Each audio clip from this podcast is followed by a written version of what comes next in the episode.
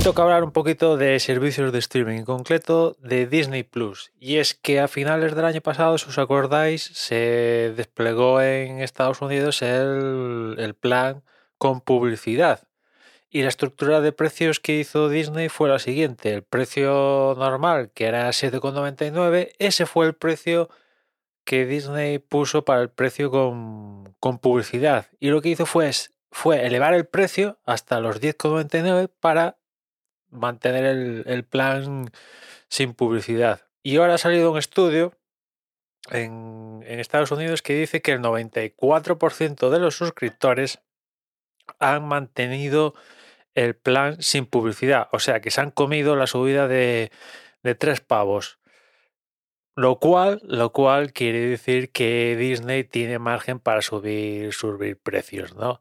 De momento no se sabe cuándo Disney va a desplegar el, el plan con publicidad a, a otros entornos de, del planeta. La verdad es que no, no, se sabe nada al respecto, pero que se vienen subidas de, de precio en Disney Plus, eso está más que cantado, ¿no? Bob Iger, después de del último comunicado de resultados, una de las cosas que dijo es que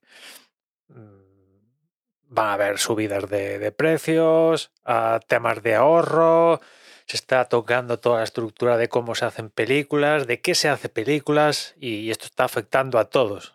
Eh, cuando digo todos, es Star Wars, Marvel, Pixar, toda la compañía se está viendo afectada por esta, este cambio de, de rumbo, ¿no? Porque Disney, bueno, Bob Iger se está dando cuenta de que esto del servicio de streaming, que en un momento dado pensaron viendo lo que estaba logrando Netflix, que esto era una bicocada, pues se están dando cuenta que no es tan sencillo, que pasarse a todo, al, a todo apostar todo al streaming, pues eh, les ha traído consigo una enorme responsabilidad cuando digo responsabilidad me refiero es que hay que servir una serie de contenido, un contenido que cuesta una millonada y que tampoco está tan claro el, el, el rédito después económico que, que obtienes de, de, de, de, ese contenido. Cuando antes, tal como funcionaba, pues Disney, Disney hacía sus, sus, movidas y después esas movidas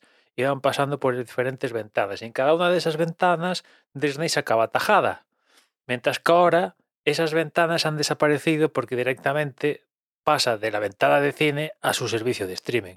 Se han eliminado ventanas de la televisión tradicional, eh, bueno, en fin, otras ventanas que iban entre, entre, entre el cine y, y Netflix, ¿no? O sea, es que antes Disney sus películas se las, se, las vendía Netflix. Se ven, vendía DVDs, Blu-rays, vendía sus paquetes a diferentes teles. Eh, bueno, una serie de cosas que la cadena de, de, de, suministro de pasta era increíble, ¿no?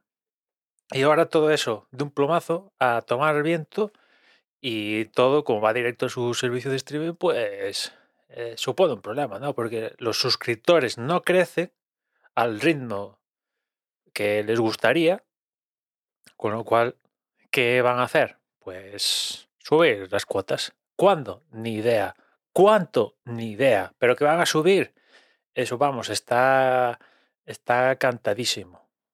Y, y será una subida de, pues eso, de 10 pavos o 12 pavos, 13 pavos una cosa, una cosa así.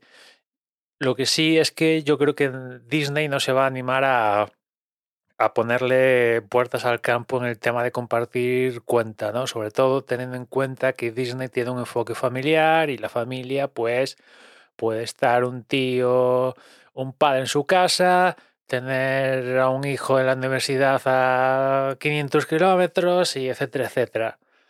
Pese a que en los términos y condiciones dice que no se hace, pero yo creo que no se van a volver, digamos que, estrictos en esa, en, en, esa operativa. Aunque bueno, vamos a ver cómo va lo de Netflix, porque aún no sabemos datos concretos, cómo va la movida de, Netflix, que de hecho esta semana escuchaba que digamos que esta semana Netflix es cuando está empezando a activar la movida realmente de, de capar el tema de, de compartir la- las cuentas.